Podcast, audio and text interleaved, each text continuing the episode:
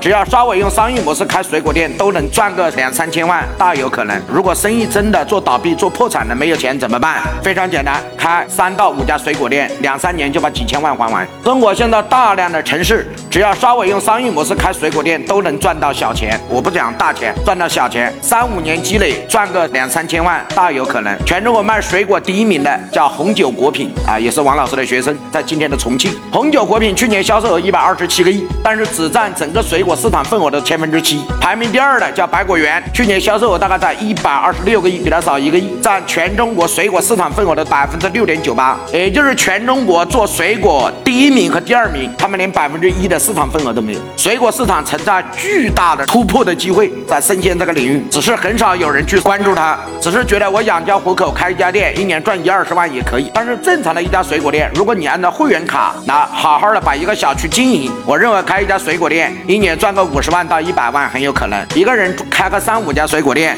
一年赚个两三百万、三五百万，不是太大的难事儿。但是你想再开大，那就需要有系统、有人才可以。但一般的一个老板开个两三家，自己开个两家，亲戚开个两家，有个几家便可养家糊口。